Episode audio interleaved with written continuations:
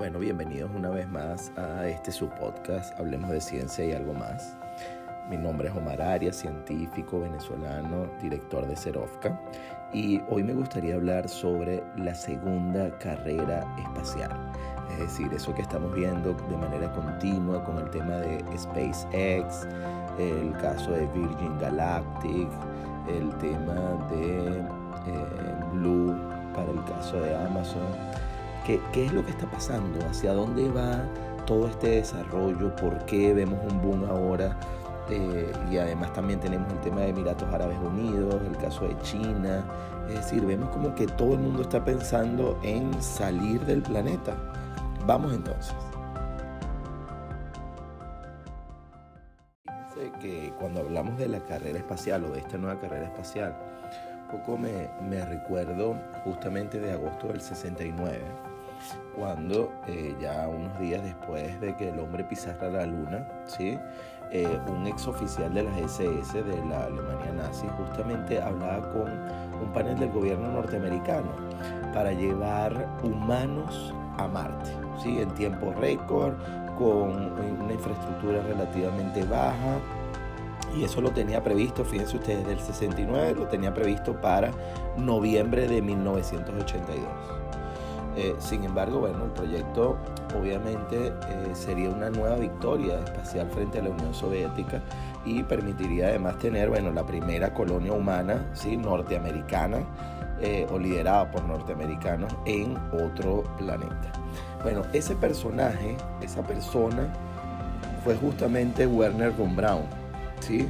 Si no lo recuerdan, fue justamente el que desarrolló los cohetes supersónicos B2 para Hitler, ¿sí? y que justamente ya a punto, digamos, de terminar con su vida Hitler al momento del suicidio en el búnker eh, allá en Berlín, ¿sí? Von Braun precisamente ayudó a los Estados Unidos para que pudiesen ser detenidos eh, varios líderes del movimiento nazi y justamente eh, irse con los Estados Unidos de manera libre, ¿no? Y trabajar en este caso para ellos. Por supuesto, los soviéticos también estaban, obviamente, tras la pista de Von Braun, ¿sí? Porque, bueno, era quien tenía el conocimiento y además quien había desarrollado este, estos increíbles cohetes, ¿sí? Que fueron los que bombardearon el caso de Londres, justamente en Inglaterra. Y fíjense que fue Von Braun el artífice de lo que sería eh, digamos, el éxito del Apolo 11 con la construcción del Saturn, del Saturn V. ¿sí? Ese cohete Saturn V eh, logró, digamos, que por primera vez pudiéramos llevar el hombre a la luna, ¿sí? es aquel 20 de julio de 1969. Tal vez una de las cosas que a mí me llamó muchísimo la atención fue justamente cuando Donald Trump en 2019 anuncia la creación de un nuevo servicio militar, ¿no? que es la denominada Fuerza Espacial. Eh, ojo, para mí me llamó muchísimo la atención, bueno, porque es el primero eh, de estos servicios en crearse después de 70 años. Pero más impresionante fue para mí cuando eh, analizando lo que sería justamente el presupuesto que se le iba a asignar a este servicio en un año correspondía a 40 mil millones de dólares.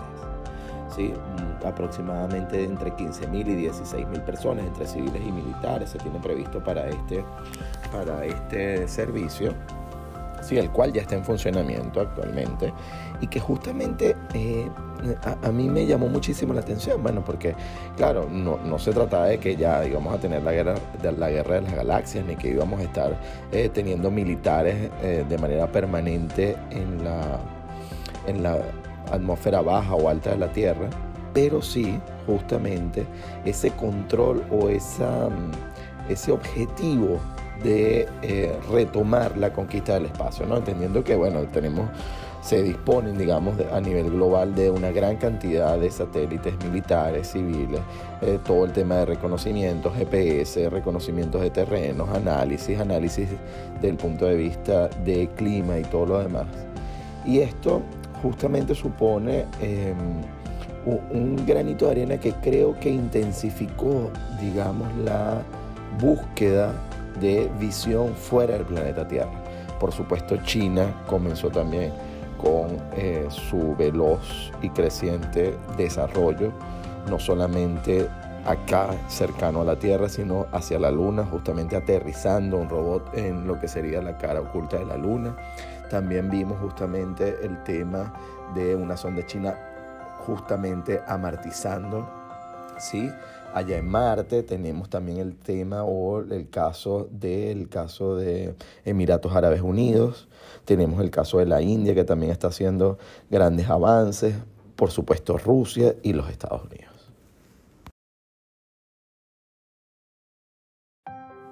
Bien, si, bien es cierto que todo este tema militar o de la incorporación de eh, fuerzas fuera de nuestra, digamos, de nuestra frontera natural del planeta Tierra, el tema de que en la ONU exista eh, un área de desarrollo y de análisis para asuntos eh, del espacio, ¿sí? no supone tanto llamado de atención como lo que supuso justamente el hito de los multimillonarios invirtiendo en el viaje hacia el espacio. ¿Sí? Por supuesto, el caso de SpaceX con Elon Musk, obviamente el caso de Blue Origin ¿sí? con Jeff Bezos y por supuesto también todo lo que tenía que ver con el análisis y el desarrollo que tuvo Virgin Galactic en, eh, en, lo que sería la visita o el viaje al espacio de la manera más sencilla o de la manera más atractiva posible para nosotros, ¿no? para, para nosotros los seres humanos. Entonces, cuando analizamos justamente por qué, el porqué de la incorporación de este tipo de eh, empresas y por qué desarrollar cosas, bueno, en el caso de Virgin Galactic, el caso de Richard Branson, o sea, ¿por qué, por qué invertir su fortuna en esto? ¿no? Uno pensaría, bueno, ¿qué es lo que saben ellos que nosotros no sabemos? O a qué se están preparando o es que se van a ir. Por supuesto pueden haber millones, miles, cientos de eh, posibilidades o de teorías al respecto, ¿sí? desde aquellas muy, muy descabelladas hasta aquellas que, bueno, que pudieran ser completamente plausibles. Lo que sí es cierto es que nosotros como humanidad hemos llegado a un punto en donde tenemos la tecnología, el conocimiento y por supuesto también los recursos para desarrollar y explorar más allá de lo que es nuestro planeta. Entonces, en este sentido, por supuesto que se han conformado eh, varios equipos de trabajo de manera privada y que eh, favorecen a este desarrollo de nuevas tecnologías y lo que yo también he mencionado en un podcast anterior en relación a nuevas carreras. ¿Sí? Esas carreras de, bueno, mira, ya tú eres un físico, perfecto. No, no. Ahora hay biofísico eh, eh, experimental con desarrollo en la superficie de Marte o con desarrollo en la Estación Espacial Internacional. Es decir, hacia allá vamos. Vamos a tener cada vez profesionales cada vez más súper especializados. Y esa va a ser la tendencia. Obviamente que tú desarrolles el conocimiento en las áreas neurálgicas hacia donde vamos a crecer nosotros como Eso no quiere decir, por supuesto, y para aquellos que me escuchan, aquellos que pudiesen ser detractores, ¿no? Y, y que parten de una premisa completamente cierta, pero que evidentemente no involucra a las personas que están financiando este tipo de carreras. Y tiene que ver con que, ya lo he escuchado, bueno, ¿cómo es posible que esta gente está pensando en ir a Marte o en ir a la Luna con tantos problemas que tenemos acá en la Tierra? Definitivamente y totalmente cierto. Muchos de ellos tienen sus programas y sus eh, ONGs para brindar apoyo y, y, para entregar, digamos, o ayudar a emprendedores a desarrollar eh, para aquellos más pobres también algunos desarrollos, pero lo que es cierto es que al final es capital privado, es decir, no sale del bolsillo de nosotros los contribuyentes.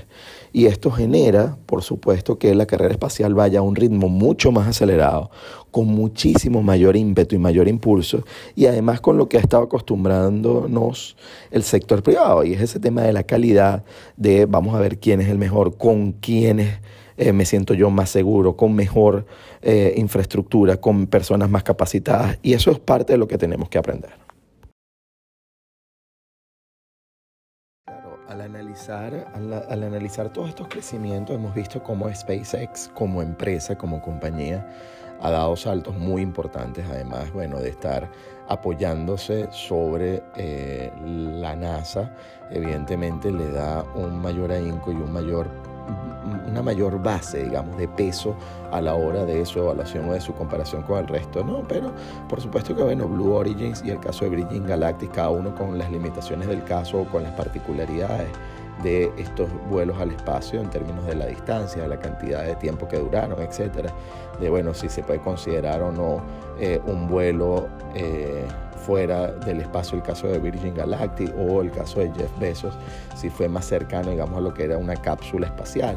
Pero más allá de todo esto, lo que ahorita estamos celebrando en este mes de septiembre del 2021 es justamente cómo ha salido una nueva misión de SpaceX, en este caso el Inspiration 4, y en este caso particular ninguno de las personas que acompañan este desarrollo tienen que ver con ser astronautas formales dentro del desarrollo o dentro de sus carreras profesionales.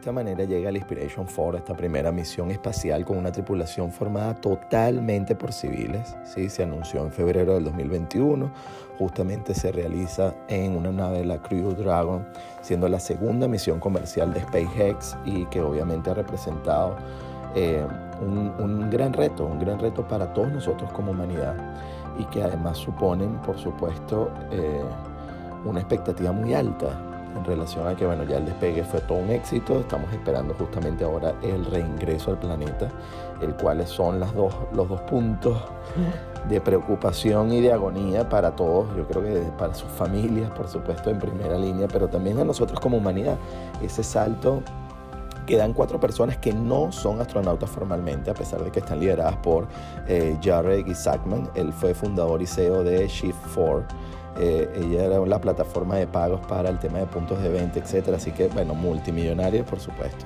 Y él ocupa de esa Inspiration 4, de esas cuatro sillas, él ocupa el tema de liderazgo, la silla de liderazgo. Eh, así le dieron una silla a cada uno de los valores que querían resaltar con esta misión. Siendo la otra, por ejemplo, a mí me llamó bastante la atención el tema de la prosperidad ¿sí? Porque bueno, pudiéramos decir, bueno, oye, ¿quién más próspero que este multimillonario? Y no, resulta que esta silla de la prosperidad se le dio a la doctora Sian Proctor, doctora no por el doctorado, no en medicina, pero sí en eh, justamente la carrera de geología. Y tiene que ver con que eh, manifestó el emprendimiento o la inspiración de su emprendimiento con lo cual eh, el símbolo o el signo de prosperidad está anclado o atado justamente ese desarrollo, es decir, al pensar más allá, al luchar, a ir, creciendo, a ir desarrollando ideas y convertirlas en realidades. Así que bueno, tuvo eh, su oportunidad la doctora Sean, Proctor. Luego tenemos la silla de generosidad. En esta sí gana eh, Chris Zembrowski, justamente en el tazón, el Super Bowl.